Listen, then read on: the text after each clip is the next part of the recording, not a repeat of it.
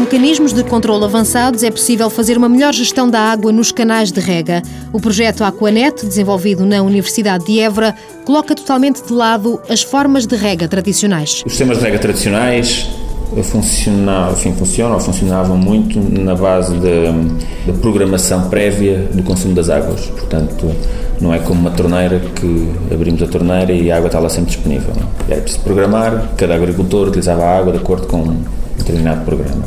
O que nós gostaríamos é que eh, nos novos sistemas os agricultores pudessem usar de forma o mais livre possível eh, a água, ou seja, dizer eu agora quero ir regar e imediatamente o canal consegue estar disponível. Luís Rato, do Departamento de Informática, explica que estão reunidas todas as condições para um trabalho de investigação de luxo. Enfim, esta instalação, como digo, é das poucas do mundo que existe eh, para estudar algoritmos de controle de canais.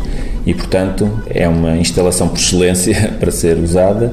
Eh, tem sido usada para investigar vários aspectos dos canais, como seja a hidráulica.